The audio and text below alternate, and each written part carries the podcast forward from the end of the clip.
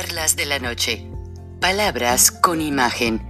El análisis de los acontecimientos que influyen en nuestra vida con el periodista Francisco Durán Rosillo.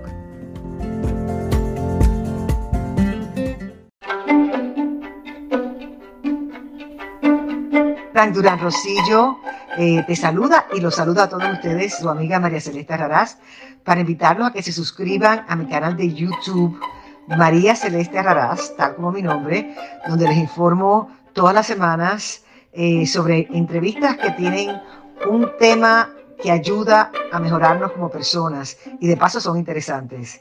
Las pueden encontrar en mi canal de YouTube, así que los espero. Y se suscriben gratis. Amigos, pues aunque hay muchos gobiernos que aparentemente lamentaron la caída de Pedro Castillo como presidente de Perú, lo cual era de esperarse, eh, porque estaba cometiendo infinidad de errores garrafales. El señor no tiene una mínima idea, al igual que todos los miembros del Foro de Sao Paulo, Lula, Daniel Ortega, Andrés Manuel López Obrador, Nicolás Maduro, etcétera, están mal, están acabando con sus pueblos y con la región hubo muchas reacciones bastante fuertes en el sentido de que, empezando por María Elvira Salazar, una gran congresista federal de los Estados Unidos, que extiende su apoyo a todos los pueblos, desde el Comité de Inteligencia del Senado, extiende su apoyo para que ya dejen de pasar todo este tipo de tropelías. Y ella es, junto con Marco Rubio, Ted Cruz y varios más, quienes han tratado de intensificar las investigaciones contra los testaferros de Andrés Manuel y una serie de socios oscuros que tiene López Obrador en el extranjero. Recuerden que al señor le encanta el cash, es el rey del cash. Bueno, pues hay cuentas con cientos de millones de dólares en lo que le llaman los paraísos fiscales, o sea, donde la gente puede guardar dinero de manera segura, lugares offshore, que son lugares por lo regular del Caribe. A Panamá le llaman la Nueva Suiza, la Suiza de Latinoamérica, porque pues es un terreno que consideran seguro para guardar el dinero. Pero en las islas del Caribe se puede hacer con otros nombres, etcétera, etcétera, y ya son las cuentas de Andrés Manuel López Obrador las que figuran en esos bancos muy pronto va a haber información al respecto. Y está el comunistoide, un diputado que habla cada rato eh, tontería y media. Eh, no recuerdo su nombre porque ni atención le pongo. Están las cuentas de varios legisladores y senadores mexicanos, no crean, y muchos que se han prestado al juego. Estados Unidos les va a tronar el cohete en las manos. María Elvira Salazar está dando un aviso. Además, Jaime Bailey, ¿quién, ¿quién, mejor para hacer un análisis de Perú?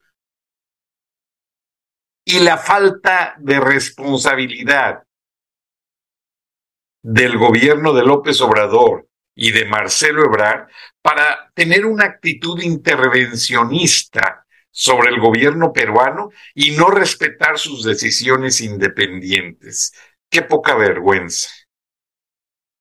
Lo van a ver en los videos y también vamos a conocer, el día de hoy, hace unas horas, se anunció orgullosamente desde la planta Lockheed Martin, una de las mayores productoras de aviones de guerra en el mundo, anuncia cuando China estaba viendo las pruebas de sus misiles hipersónicos, Estados Unidos manda un mensaje fuertísimo, como lo van a ver en el video, anunciando la creación de lo que llaman, porque pues todavía no se le da un nombre oficial, el hijo del Blackbird.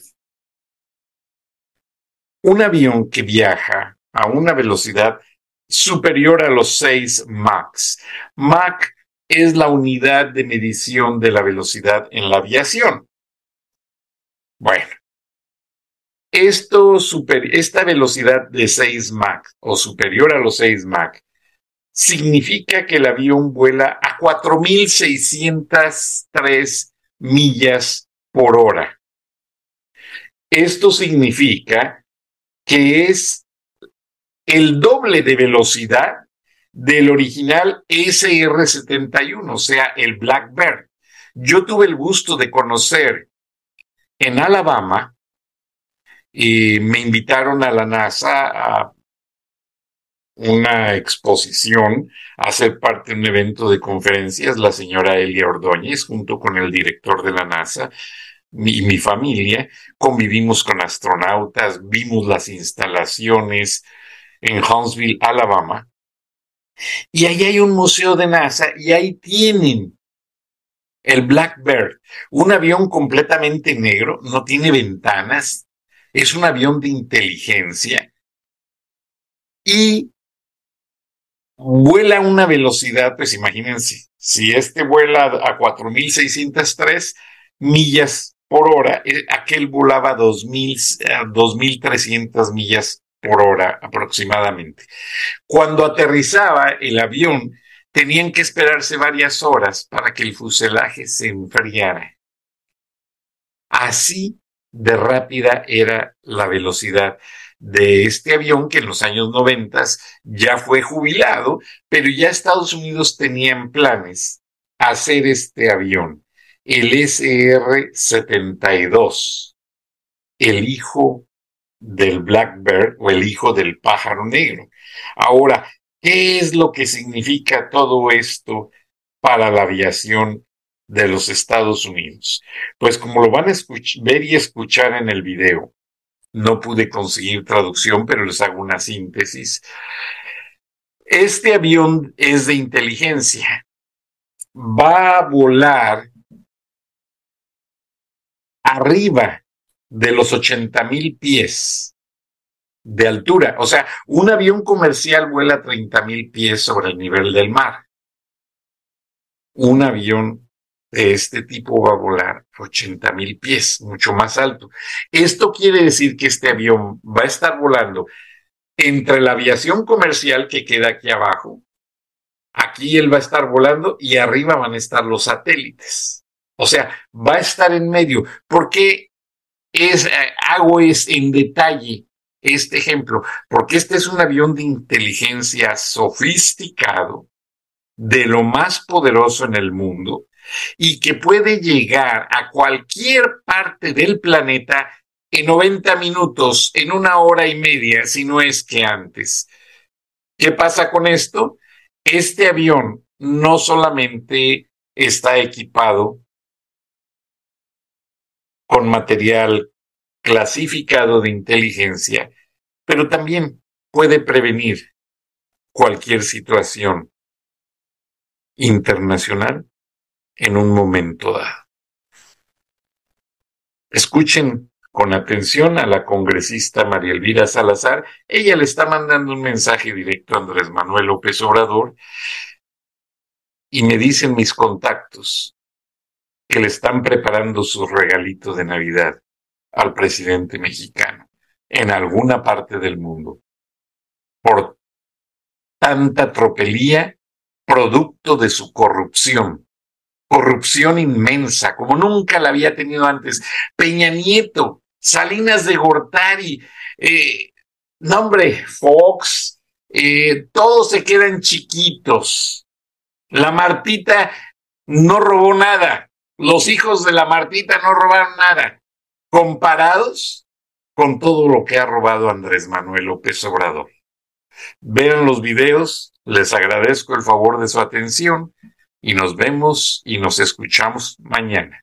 Pero a mis estaciones de radio y les aviso, no siempre pongo todo el material que expongo en radio porque es muy localista, es muy regional.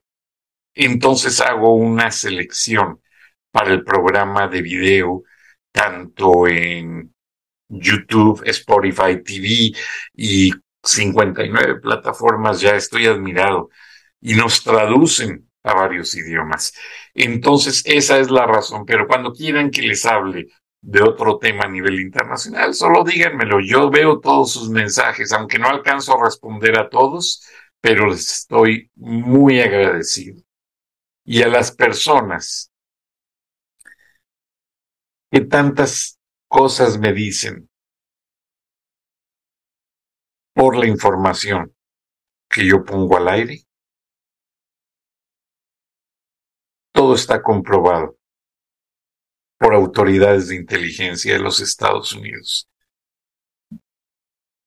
Ahórrense los comentarios para el día de la fiesta. Buenas noches, buenos días, Dios los bendiga. Hasta entonces. Una vez más, hay frío, es de noche, trabajando para el distrito número 27 en el Capitolio, pero queriéndole extender mi felicitación a los peruanos. Han mantenido la democracia y eso es encomiable. Sabemos que el presidente, que ya es más el presidente, fue destituido por el Congreso, porque en momentos anteriores ese presidente quiso disolver el Congreso peruano. No, no, el Congreso no se disuelve, porque esa gente también fueron electas democráticamente.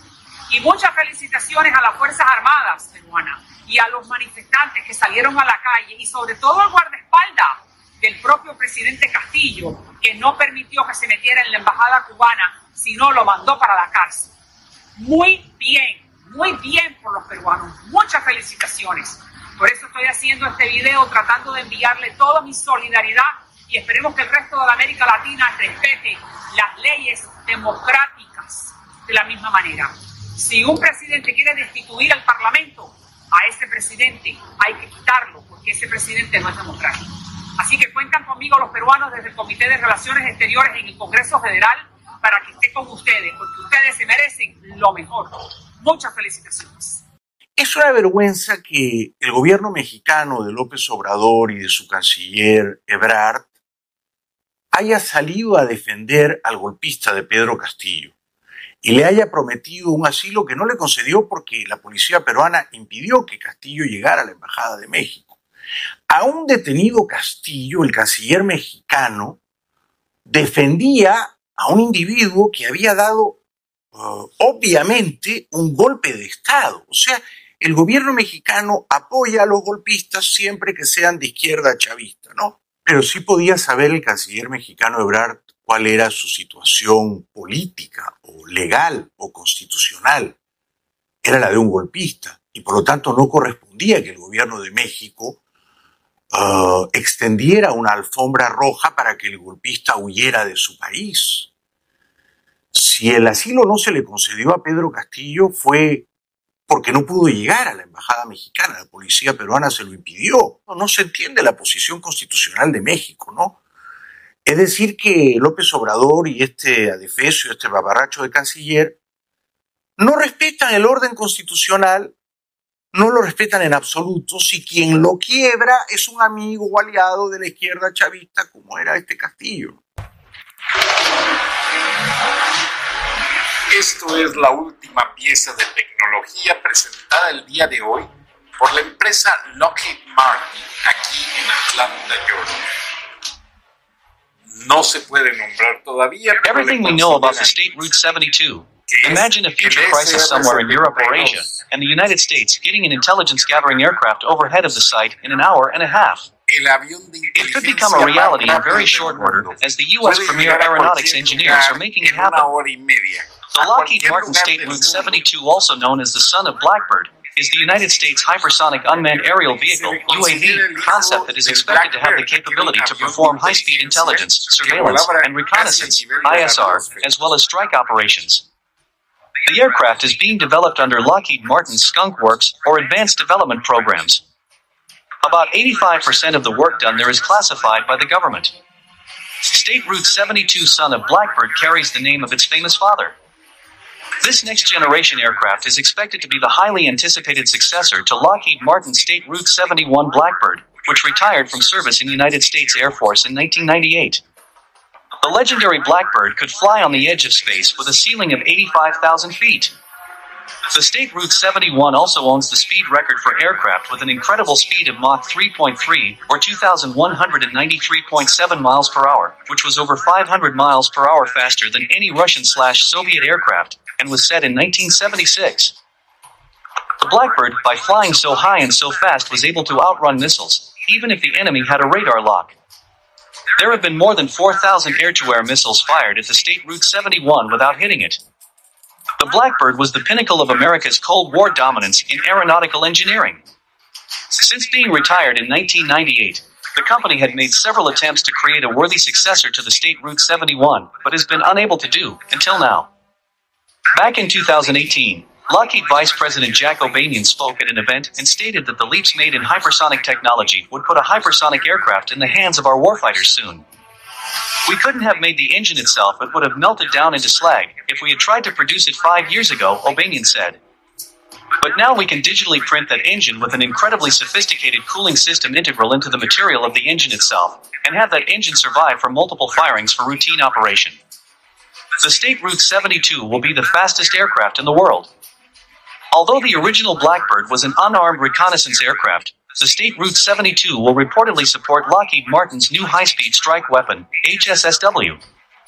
And while the world was watching closely when the Chinese tested their hypersonic missiles, the son of Blackbird will reportedly fly at a blistering Mach 6 or 4,603 miles per hour, or twice the speed of the original State Route 71. And this potentially unmanned aircraft will be armed and available to conduct high precision airstrikes against our future enemies in threat environments that may be deemed too risky for slower, manned fighters. From Air Force-Technology.com, the State Route 72 aircraft will be powered by two engines. The aircraft will receive thrust from the turbine en- engine until it reaches a speed of Mach 3, while the dual mode ramjet will deliver power for the flight at hypersonic speeds. The aircraft will use a single inlet nozzle for both the turbine engine and ramjet for reducing the drag. If the speed of the aircraft meets expectations, the State Route 72 could take off from the United States and overfly targets in either Europe or Asia in 90 minutes. And now we'll be able to deliver a strike package. But there are issues. The biggest challenge with developing hypersonic propulsion has always been the gap between the highest speed capability of a turbojet and the lowest speed of a ramjet. Most ramjets cannot achieve ignition below Mach 4.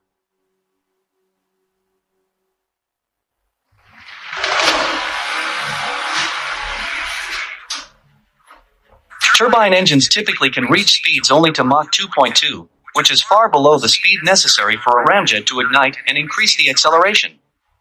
NASA, who is working on this project with Lockheed, has design engineers who are looking for a turbine based combined system where at low speeds the turbine provides power, then at higher speeds, a ramjet takes over. A demonstrator aircraft is expected to be ready for its first flight in 2023, and the State Route 72 is expected to be operational by 2030.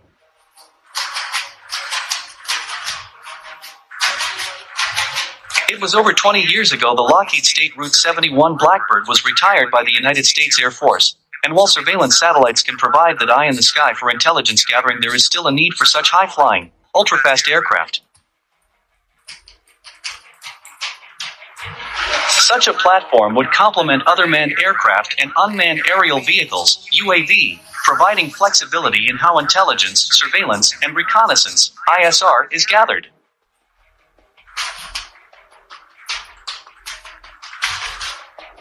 Back in 2013, Lockheed Martin proposed a follow up to the State Route 71. Fittingly, it was the State Route 72, which has also become known as the son of the Blackbird, and it was suggested that the vehicle could fly by 2023. That is, unless it has already taken flight.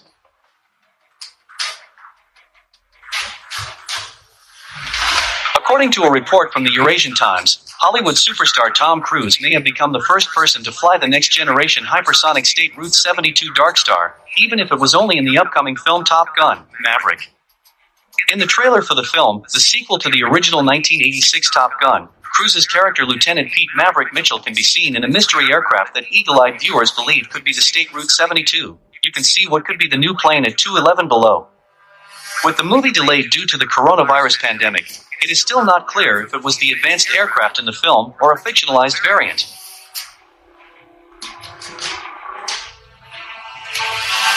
Yet, a very real version of the Dark Star has been designed and developed at Lockheed Martin's not so secret Advanced Development Programs Office, or Skunk Works, the same one that was responsible for the development of the State Route 71 Blackbird in the 1960s. That original aircraft was noted for flying faster and higher than any other plane in the world, and it set numerous records during its 24 years in service. However, the son of the Blackbird could leave its predecessor in the dust. What we might know, maybe, the State Route 72 reportedly features a propulsion system that is centered on a turbine based combined cycle, which merges a modified production fighter turbine engine with a dual mode ramjet, also called a scramjet. This enables the aircraft to accelerate from a standing start to Mach 6. That could allow the State Route 72 Dark Star to reach any destination in an incredibly short amount of time. Moreover, the platform would be capable of carrying weapons that could target remote parts of the world from the very edge of space. What else is known to date about the State Route 72 is that it is a hypersonic aircraft demonstrator, which may or may not lead to a full production vehicle. It was also developed as an optionally piloted flight research vehicle, FRV, and would have the capability to conduct ISR as well as strike operations. The first flight of the demonstrator isn't expected until 2023, while a production version won't likely enter service until at least the 2030s according to Air Force technology. However, developing a super fast aircraft could be something that could take a bit of time to perfect.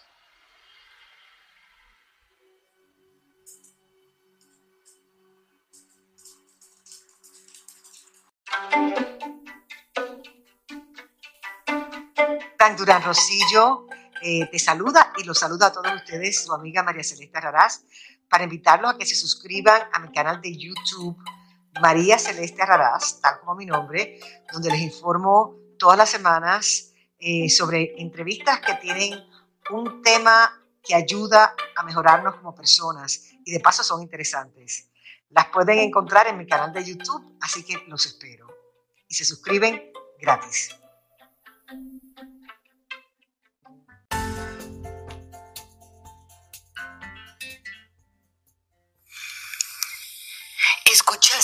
El análisis de la noticia, transparente como el agua, con el periodista Francisco Durán Rosillo.